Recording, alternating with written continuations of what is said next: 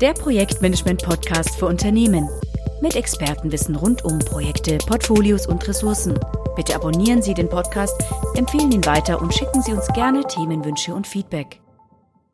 Willkommen zu einer neuen Podcast-Episode. Ich bin Tina Ciottola und freue mich, Ihnen heute einen Virologen der ganz besonderen Art vorstellen zu dürfen, Agile-Experte Johannes Schartau. Er ist Entdecker des sogenannten Zombie-Scrum-Virus und erklärt in seinem aktuellen Buch Zombie Scrum Survival Guide, warum Scrum-Teams immer wieder am Zombie-Phänomen erkranken, aber und darin liegt eben auch die besondere Stärke des Buches, vor allem, wie sie den Genesungsprozess in Gang setzen und wieder zu professionellem, also zum echten Scrum zurückkehren können. Schön, dass Sie sich Zeit nehmen konnten, Herr Schartau. Vielen Dank, dass ich hier sein darf. Schön. Zombie Scrum Survival Guide. Der Buchtitel ist ja Kopfkino. Warum die Zombie-Analogie? Die ist ja recht stark vom Bild her. Was hat Sie dazu bewogen, dieses Bild zu wählen? Ähm, also ich muss dazu sagen, das Buch ist zusammen mit zwei Freunden, Kollegen aus Holland entstanden, Christian Verweis und Barry Overeem. Und es war so, dass wir vor einiger Zeit, also vor mehreren Jahren, zusammen arbeiten wollten und uns dann hingesetzt haben und geschaut haben, wo können wir eigentlich einen großen Unterschied machen, wo können wir tatsächlich irgendeine Art von Impact haben und wirklich Leuten helfen.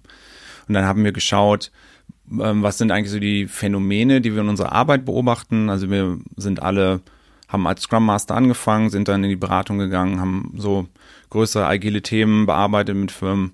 Und dann hatten wir, sind wir irgendwann an einem Punkt angelangt, wo wir gemerkt haben, das, was wir beobachten, ist eigentlich, dass alle darüber reden, wie toll diese agilen Methoden sind. Und es gibt Bücher darüber, die einem genau beschreiben, wie man das macht. Und dann wird irgendwie alles gut. Aber die, das, was wir erfahren haben in der Realität, in der Umgang mit unseren Kunden, das war, dass viele Teams da große Probleme mit haben und dass irgendwie kaum jemand darüber redet. Und es war so dieses spannende Phänomen, dass man mit Menschen arbeitet und die sagen alle, also bei uns läuft das irgendwie nicht so gut.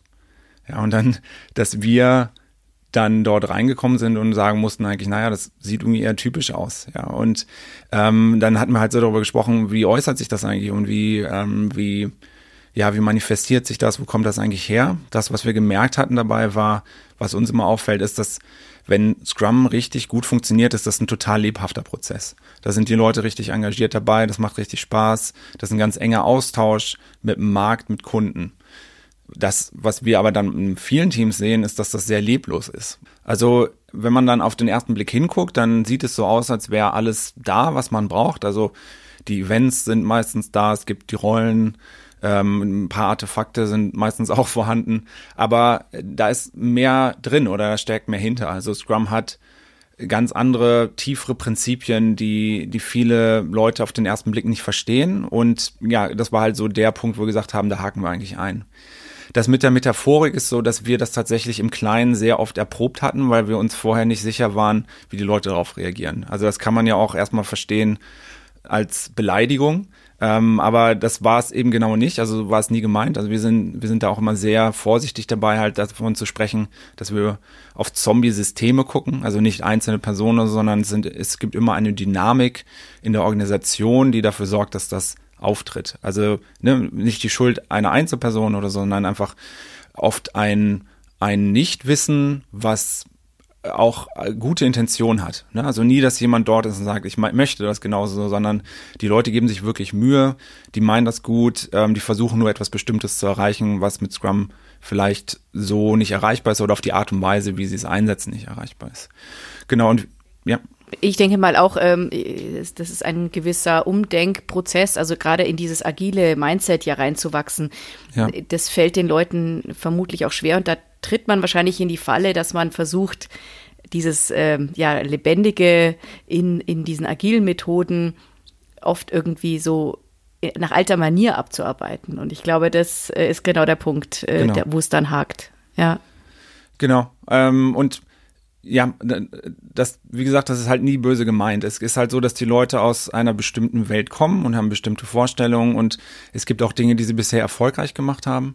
Und dann gibt's oft so dieses Versprechen davon, Scrum und Agilität macht irgendwie alles gut. Ja, und der erste Punkt ist dann natürlich, den wir mit den Leuten bearbeiten, ist, was sollte das denn ursprünglich eigentlich mal machen? Ne? Oder also wofür, was war die Überlegung, dass jetzt diese Veränderung eintreten sollte und passt das eigentlich zu dem, was aus unserer Sicht Scrum auch verspricht, nämlich eine erhöhte Flexibilität und Anpassungsfähigkeit.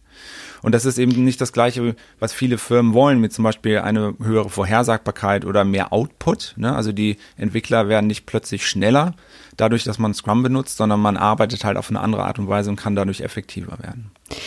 Vielleicht nochmal ganz kurz, aber zu dem Bild Zombie, also äh, dass die Lebendigkeit fehlt, das habe ich jetzt schon verstanden. Ähm, aber ähm, ist es denn, ist, fühlen die Leute sich nicht, nicht, auf den Schlips getreten? Haben Sie da Erfahrungen, äh, dass die Leute wirklich sagen, naja, also, dass sie nicht mit dem Bild assoziiert werden wollen? Also, was Sie ja schon angesprochen haben, aber haben Sie ja. da Feedback mal bekommen, Negatives? Nee, also bisher nicht, jedenfalls nicht zu uns persönlich. Und das war halt das, was uns fast gewundert hat. Also wir hatten angefangen, das so zu nennen. Wir hatten einen Workshop dazu gegeben, hatten dann angefangen dazu zu schreiben und die Resonanz war so überwältigend positiv, dass wir gedacht haben, okay, dann müssen wir da anscheinend mehr mitmachen. Und zwar war es so, dass plötzlich das irgendwie einen Nerv getroffen hat bei den Leuten, dass sie gesagt haben, das drückt eigentlich genau das aus, was uns bei uns passiert und endlich nennt es mal jemand bei Namen. Mhm, verstehe. Und die Resonanz war vor allen Dingen von Teams, also auch ähm, dass ich zum Beispiel, ich habe auch mit Teams gearbeitet, denen habe ich gar nicht vor viel über mich erzählt oder meine Arbeit. Und irgendjemand hat mich dann dort mal gegoogelt und dann gemerkt, dass ich da mal was zu geschrieben hatte. Und ähm, ich hatte einen denkwürdigen Tag, wo dann plötzlich zehn Leute nacheinander alle zu mir an den Tisch gekommen sind und alle meinten, sag mal, hast du das alles geschrieben, bevor du mit uns schon zusammengearbeitet hast, weil das ist ja genau das, was bei uns passiert.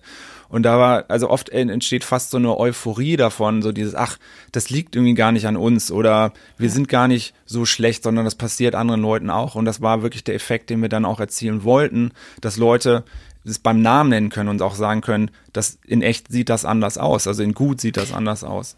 Ja, und äh, oftmals wie, wie bei einem echten äh, Symptom äh, bei Krankheiten, äh, wo man da denkt, es hab nur ich, wenn man dann erfährt, ähm, es, es betrifft ganz viele Leute und ich bin nicht der Einzige, der hier ein Problem hat, dann ist das ja psychologisch gesehen schon ein wirklicher Befreiungsschlag, ja. Genau. Also mh, kann ich mir gut vorstellen.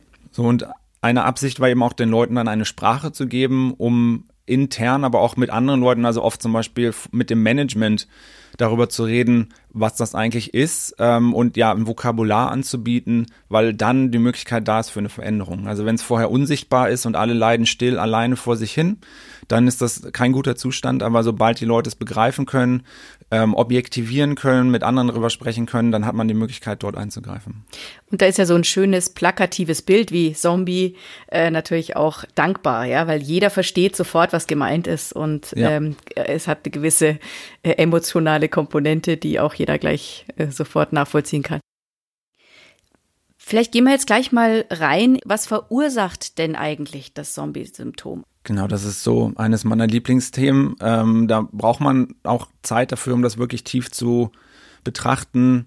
Wie gesagt, wir arbeiten auch oft eher fast mit so ein bisschen Vorurteilen, die sind im Alltag aber tatsächlich sehr, sehr hilfreich und treffen eigentlich auch äh, so gut wie immer das, was wir dann auch tatsächlich vorfinden. Und generell geht es darum, dass wir dann damit konfrontiert sind, dass Scrum für etwas eingesetzt wird oder aus einer Denkweise heraus eingesetzt wird, die nicht darauf passt, was es eigentlich macht. Das hatte ich vorhin schon kurz angesprochen. Also, dass Scrum dafür da ist, eine Flexibilität hervorzurufen und eine Anpassungsfähigkeit.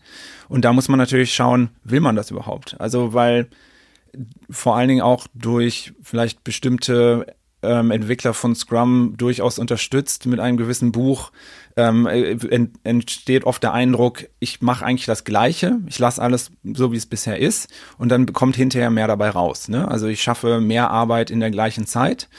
Und das muss man natürlich stark hinterfragen, weil es ist, wie gesagt, nicht so, dass die Leute plötzlich schneller arbeiten, sondern ähm, Scrum sorgt dafür, dass man halt deutlich früher lernen kann und damit dann effektiver seine Ziele erreichen kann. Aber das passt nicht überall. Ja, und dann ist eben die Frage, ähm, ist es eigentlich auf die Umgebung, auf der wir das anwenden wollen, passt, das, passt Scrum als Vorgehensmodell wirklich gut dazu? Ist das was, was wir dort wirklich wünschenswert? Also ist das dort wünschenswert? Brauchen wir das wirklich? Ähm, und wenn ja, wie weit möchten wir denn tatsächlich damit gehen? die, den meisten Organisationen ist nicht klar, was das für ein Wandel tatsächlich bedeutet. Ja, also es ist dann oft sowas wie die Entwicklungsteams, die machen dann da ihre Iterationen und dann kommt irgendwie was Gutes dabei raus. Aber es ist eine tiefgreifende Veränderung, wenn man das tatsächlich machen möchte. Es ist eben so, dass die meisten Organisationen eigentlich implizit ihr System auf bestimmte Faktoren optimieren. Also ähm, wie gesagt, da müsste man jetzt nochmal länger drüber sprechen, aber es ist so, dass wir generell eine Vorstellung davon haben, was gut und wünschenswert ist in unserer Organisation. Und daran richten sich dann auch die internen Strukturen aus, die ganzen Prozesse und Abläufe, die Art und Weise, wie wir Rollen besetzen und solche Dinge. Und in den meisten Organisationen ist es, dass es eigentlich dem entgegengesetzt ist tatsächlich, was Scrum vorhat, nämlich eine, eine Flexibilität herzurufen. Und die meisten Organisationen möchten eigentlich eine Vorhersagbarkeit haben, eine Stabilität, Risiko minimieren und vor allen Dingen Effizienz optimieren. Also ich möchte eigentlich ein einen vorher klar definierten Ablauf haben und dort möchte ich möglichst wenig reinstecken und möglichst viel rausbekommen.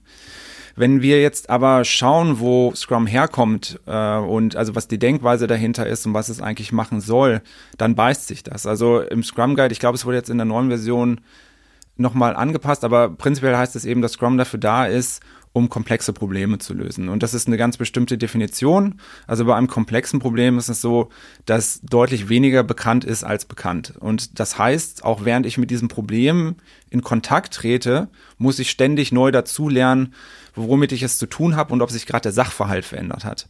Wenn ich in einer stabilen Umgebung unterwegs bin, da kann ich natürlich einen Plan machen. Also ich kann vorher analysieren, ich kann das Problem durchdringen geistig, äh, ich kann dann schauen, wie löse ich das eigentlich, einen Ablaufplan machen und den dann möglichst effizient dann auch erledigen. Und das bedeutet dann auch gleichzeitig, dass ich erfolgreich bin.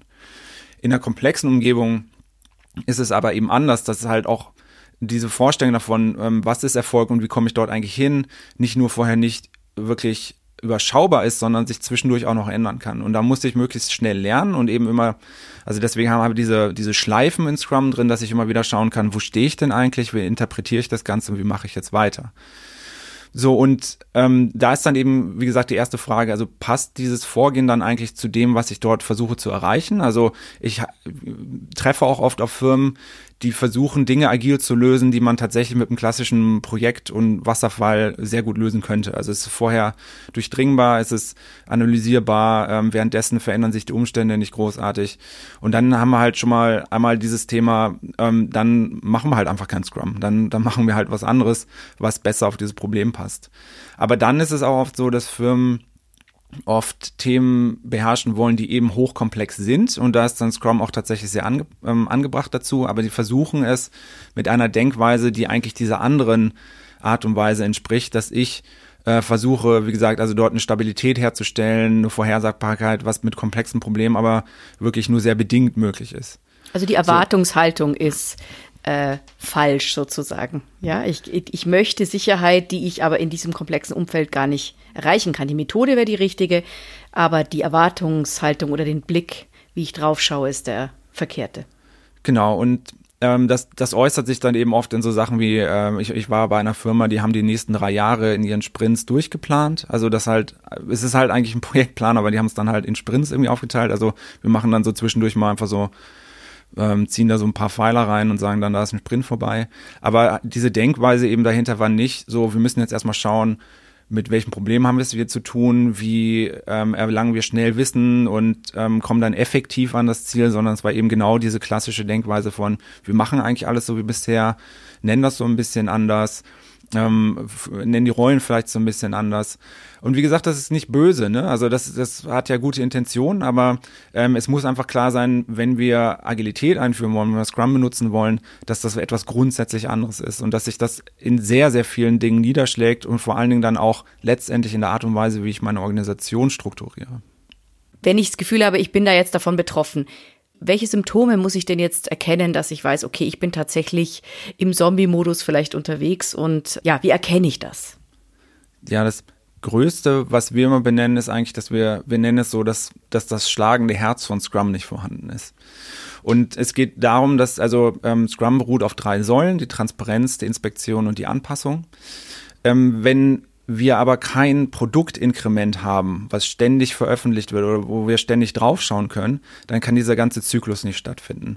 Also Scrum hat als den Hauptfokus, wenn man es wirklich in einem Satz zusammenfassen müsste, möglichst schnell Ergebnisse herstellen, damit ich dann kollektiv interpretieren kann, was, womit wir es zu tun haben und ob das eigentlich die gewünschte Richtung ist. Wenn aber eben dieses Inkrement nicht da ist, also ich entwickle mein Produkt theoretisch oder ich mache Dokumente oder ähm, ich, ich ähm, baue Software zum Beispiel, die nicht wirklich dann hinterher komplett integriert ist, sondern noch im Zustand, wo einfach der Code geschrieben wurde, dann kann ich dort nicht draufschauen und das, was eben Scrum die empirische Prozesskontrolle nennt, das kann tatsächlich dort nicht stattfinden. Das ist so das Hauptsymptom und das ist auch das, was wir halt meistens sehen, also dass die Firmen unterschätzen, wie wichtig es ist, diese früh überprüfbaren Ergebnisse konsequent herzustellen, damit alles andere, was in Scrum funktioniert, überhaupt erst stattfinden kann. Und das ist so das zentrale Ding. Gibt es sonst noch ein Symptom? Also ich könnte mir noch vorstellen, dass äh, der Versuch, ähm, möglichst viel Kontrolle auszuüben, auch auf, auf die Teams, äh, auch blockiert und auch dann den, den, den Spaß und das Lebendige nimmt. Genau, das ist, ähm, also wir unterteilen unser Buch oder auch diese ganze Materie eben in so vier Dimensionen. Und das ist so die, die vierte, nämlich das, was wir Selbstorganisation oder auch Autonomie nennen. Es ist in Scrum sehr klar definiert, welche Autonomie herrscht für welche Rollen und die ist sehr, sehr weitgreifend. Das ist auch etwas, was Firmen generell unterschätzen. Wir sehen das beispielsweise in der Product Owner Rolle sehr stark. Im Scrum Guide ist definiert, ähm, der oder die Product Owner ist dafür zuständig, den Gewinn des Produkts zu maximieren. Und alle in der Firma haben die Entscheidung zu respektieren. Also letztendlich bedeutet das, dass tatsächlich diese Person die komplette Autonomie darüber hat, wie ich die Dinge, die dort entwickelt werden, arrangiere, in welcher Reihenfolge ich das mache, was genau dort reinkommt, um diesen Gewinn zu maximieren und also diesen Produktwert zu steigern. Es ist aber generell so, dass Firmen das nicht so leben oder diese Autonomie nicht tatsächlich weitgreifend da ist.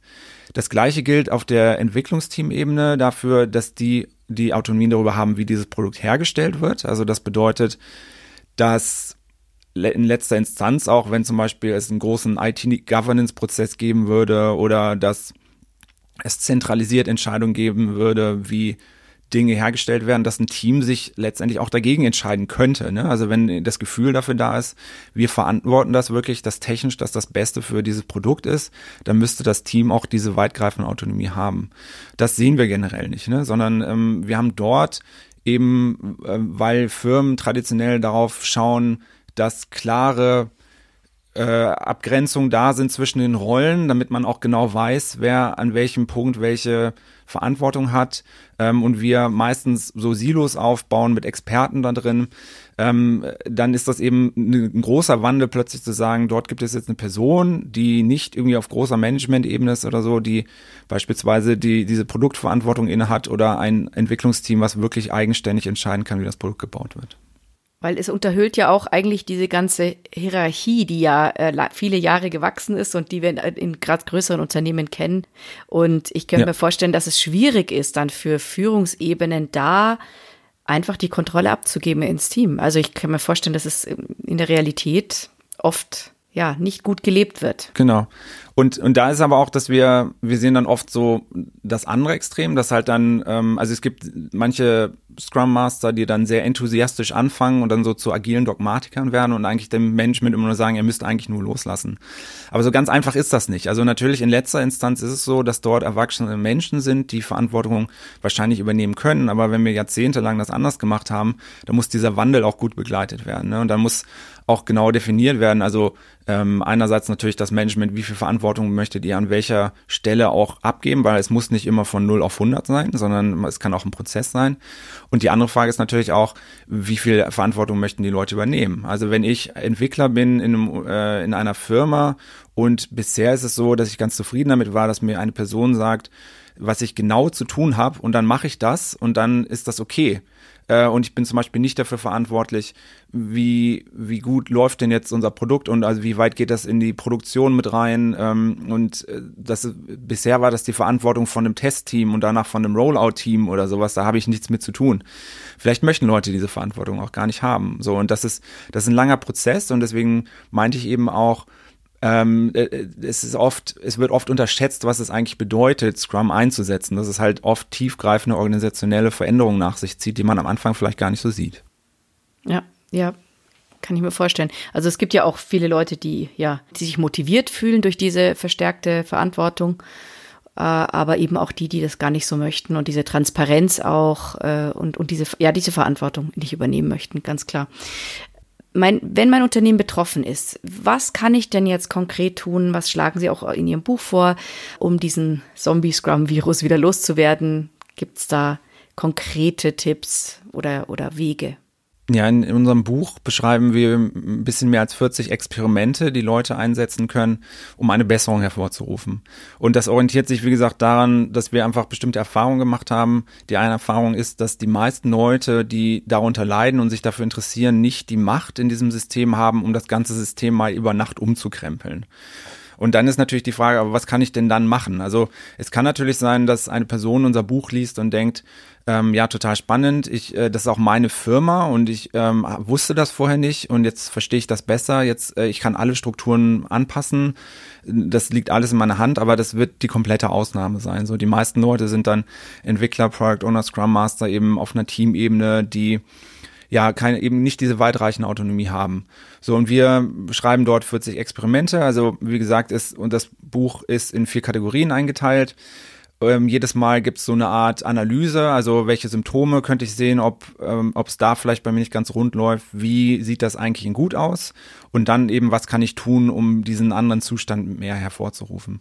Und das erste ist, dass es darum geht, ähm, also so die, die Stakeholder abzuholen. Ähm, das, das Spannende ist ja, dass wir viel über Stakeholder reden, aber zum Beispiel im Scrum Guide ist der, der Begriff Stakeholder nicht erklärt. Also der wird benutzt, aber der wird nicht definiert. Das sorgt oft dafür, dass die meisten Firmen, wenn man dann schaut, wo ist eigentlich der Kunde oder welches Produkt habt ihr und ähm, wo kommt, kommt der Bedarf her? Wer benutzt das wirklich? Oder wenn ihr etwas liefert, ähm, an welcher Stelle wird dann gesagt, ja, das hilft mir? Ähm, wenn man dann eben fragt, wer ist eigentlich euer Kunde, dann hört man eher davon, dass interne Leute in der Organisation genannt werden, die aber eigentlich Stellvertreter sind für Leute, die meistens dann irgendwo im Markt sind. Also natürlich gibt es auch Firmen, die interne Produkte entwickeln, ähm, aber oft gibt es dort verschiedene Stationen dazwischen, wo ähm, eigentlich diese, diese Bedarfe immer so ein bisschen verschleiert werden oder wo eigentlich dieser direkte Austausch nicht wirklich ermöglicht wird. So, und wir schlagen dann Experimente dafür vor, um dort in, näher in Kontakt zu kommen mit diesen Leuten. Also das eine ist halt wirklich zum Beispiel einfach, ähm, wir nennen das so diese Schatzsuche zu gehen, äh, danach, wo, wo der Kunde wirklich ist und wer das ist. Halt mit Fragen sich immer weiter fortzubewegen, um dann an der Stelle anzukommen, ja, ähm, wo man merkt, ja, da kommt der Bedarf tatsächlich her. Und ein, eine Methode, die man beispielsweise benutzen kann, ist wirklich diesen, diesen ganzen Prozess aufzuzeigen und welche Station es auf dieser, auf diesem Weg gibt, von von ähm, dem Bedürfnis, was befriedigt werden soll, bis hin zur Erfüllung. Also wo wirklich nicht nur irgendwie Software gebaut wurde, sondern wo die wirklich dann auch bei dieser Person oder bei dieser Personengruppe ankommt. Ähm, und ja, ein Beispiel ist eben diese Station aufzuzeigen, auch mal zu messen, wie viel Zeit verstreicht. Also wenn eine Person an eine andere Person dort ähm, ähm, eine Anforderung weitergibt, wie lange dauert das denn eigentlich und wie passt das dann zu unserer Anforderung oder zu unserem Bedürfnis schneller oder also flexibler und, und schneller in unserer Anforderungsbefriedigung äh, zu sein. So, das wäre jetzt ähm, dieser Stakeholder-Bereich. Dann das zweite ist, schnell zu liefern. Und das ist natürlich sehr unterschiedlich pro Firma, was das bedeutet. Ja, es gibt Organisationen, da macht es Sinn, mehrfach täglich zum Beispiel Software zu veröffentlichen. Da gibt es andere Firmen, die haben ein anderes Produkt. Ähm, da da dauert es einfach länger, aber die Frage ist immer, ne, wie schnell schaffen wir das, überprüfbare Ergebnisse herzustellen, die uns dann lernen lassen. Ähm, Genau, da gibt's gibt's verschiedene Experimente und Methoden, aber ähm, es geht halt meistens darum, eben auch wieder zu gucken, beispielsweise, wenn jetzt das Scrum-Team sagt, ähm, wir sind fertig mit unserer Arbeit, stimmt das denn wirklich? Also in welchem Zustand ist dann eigentlich das Artefakt und ist das wirklich dann in einem Zustand, wo man sagen kann, jetzt können wir gemeinsam da drauf gucken und äh, Schlussfolgerungen daraus ziehen oder passieren danach noch Dinge, die das erschweren und diese Zeit verlängern, ja, und ähm, dann eben gemeinsam schauen, was kann man schrittweise tun, um diese, diese Spanne zu verkürzen. Mhm. Haben Sie da, da auch äh, Checklisten in, ins Buch gepackt? Ich habe es jetzt selber noch nicht vorliegen.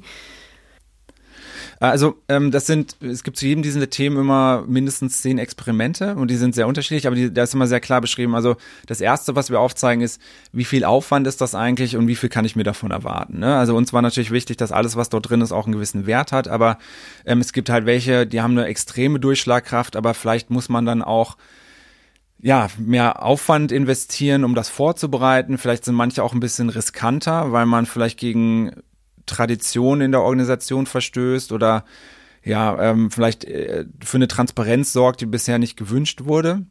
Ähm, und das ist so der Einstieg, wo, wo es dann darum geht, also ähm, wofür ist das prinzipiell da und was kann ich mir davon erhoffen? Und dann gehen wir immer schrittweise durch in, in ganz klaren Schritten, ähm, was muss ich dort eigentlich tun. Ne? Also halt das wirklich so, also Schritt eins ist folgendes und dann Schritt zwei ist das und ja. Können wir mal ein Beispiel haben? Also gibt es da ein, eine Möglichkeit für ein Beispiel? Ja, also das wäre jetzt aus dem Bereich der Selbstorganisation und der Autonomie und wir nennen das die, also die Kosten der niedrigen Autonomie transparent machen mit sogenannten Permission Tokens. Und wir haben, wir haben dazu gesagt, also der Aufwand ist relativ klein, also es sind zwei von fünf Sternen eigentlich, aber der Effekt dadurch ist relativ hoch, das sind vier von fünf Sternen. Und ähm, es geht dabei darum, dass die meisten Teams gar nicht genau wissen, wo sie eigentlich Abhängigkeiten haben zu anderen Teams und auch gar nicht wissen, was das eigentlich tatsächlich bedeutet. Also man gewöhnt sich eigentlich daran und meckert halt vielleicht darüber, anstatt wirklich was dran zu machen. Und unser Vorschlag ist dann, also wie gesagt, das Buch ist auf Englisch, aber ich, ich gehe es mal so durch. Also wir haben hier ähm, vier Schritte dabei und der erste Schritt ist, dass wir uns einfach ein leeres großes Glas nehmen oder irgendeine Art von Container und den in unserem Teamraum aufstellen. So, das zweite ist, dass wir dann ähm, sogenannte Permission Tokens nehmen. Also das können zum Beispiel so Lego-Steine sein oder äh, Magnete oder äh, irgendwelche Murmeln oder solche Sachen. Und dass wir dort verschiedene Farben haben. Ähm, und wir dann schauen, also diese, diese Farben repräsentieren dann ein, ein Punkt, an dem wir außerhalb des Teams etwas anfragen mussten, was uns aufgehalten hat. Also das kann zum Beispiel sein, eben aus der Erfahrung, ähm, dass dass es Abhängigkeiten zu einem anderen Entwicklungsteam gibt. Also wir können nur an einer bestimmten Stelle arbeiten, wenn das andere Team dort fertig ist. Oder es kann sein, dass ich einen Manager fragen muss, ob ich etwas Bestimmtes tun darf. Also darf ich vielleicht jetzt schon mal äh, in die Produktion tatsächlich die Software veröffentlichen ähm, oder ich muss ähm, erstmal eine Anfrage stellen, damit ich eine bestimmte, ein bestimmtes Tool benutzen kann oder solche Sachen. Und das, also jedes Mal, wenn das auftritt, legt das Team eine dieser Permission Tokens in das Glas rein. Und am Ende des Sprints, am besten im Sprint Review, zusammen mit den Leuten, die wir eingeladen haben, schauen wir dann auf dieses Glas und gucken, was heißt denn das eigentlich für uns? Ne? Also wir wollen erstmal Transparenz darüber schaffen und sagen, also wir zum Beispiel, wir waren an zwölf verschiedenen Stellen gehindert darin, tatsächlich das zu tun, was wir für nötig hielten, weil wir eine Abhängigkeit zu anderen hatten. Man kann dann beispielsweise anschließend in der Retrospektive darüber reden, was machen wir denn jetzt damit? Also welche welche Themen sind dort aufgetreten? Ähm, wie schaffen wir das vielleicht in Zukunft, diese Abhängigkeit zu minimieren? Es ist nicht immer möglich, das komplett zu eliminieren, aber es kann beispielsweise sein, ähm, also ein Beispiel, was wir oft sehen, ist, dass eine bestimmte Person aus einem anderen Team regelmäßig angefragt werden muss, weil die eine bestimmte Fähigkeit haben. Und dann ist natürlich die Frage, gibt es vielleicht die Möglichkeit, dieses, diese Person dauerhaft ins Team zu holen oder eine Art von Zusammenarbeit herzustellen, die uns nicht so stark behindert. Ne? Und also immer mit dem Fokus darauf, wie schaffen wir das, das, was wir von außen brauchen, besser ins Team reinzuholen, weil Scrum eigentlich definiert, dass all die Fähigkeiten, die dafür da sind, um das Produkt zu entwickeln, dass die auch wirklich im Team vorhanden sein müssen. Und das ja. ist wahrscheinlich realistisch nicht immer machbar. Und mhm. deswegen äh, ähm, ist diese Visualisierung durch die Permission Tokens einfach ähm, eine super Gesprächsgrundlage und, und ja, Basis, um Prozesse zu optimieren, oder? Um, um, um klar zu machen, wo hakt's, ja. wo muss ich ansetzen, was kann ich tun, um es zu optimieren auf dass die Murmeln werden, weniger werden im Glas sozusagen. Genau, und wie gesagt, also wir gehen halt nicht rein mit der agilen Brechstange und das muss jetzt von heute auf morgen auf Null sein und äh, wir verändern alles, so, also wir sind schon da relativ konsequent drin zu sagen, wenn ihr Scrum machen wollt, dann am besten auch richtig, ja. Und äh, aber das, das geht eben oft nicht von heute auf morgen und dann kann sowas sehr dabei helfen, das auch schrittweise zu machen und zu sagen, wir wollen nach und nach einfach diese Murmeln halt weniger haben oder ähm, diese Tokens. Als Beispiel, wir haben jetzt 15, dann im nächsten Sprint wollen wir nur 12 haben oder sowas. Und es kann auch sehr gut aufdecken, ähm, was was oft nicht getan wird, dass Scrum Master eben nicht nur auf der eigenen Teamebene gucken, sondern zusammenarbeiten, um mehr auf die Organisation zu schauen und dort eben auch ins Gespräch zu kommen, welche Permission Tokens habt ihr denn bei euch im Glas und vielleicht deckt sich das und vielleicht haben wir dort ein größeres Problem, was wir mal gezielt gemeinsam angehen können, um das System an sich zu optimieren und nicht nur das einzelne Team. Mhm.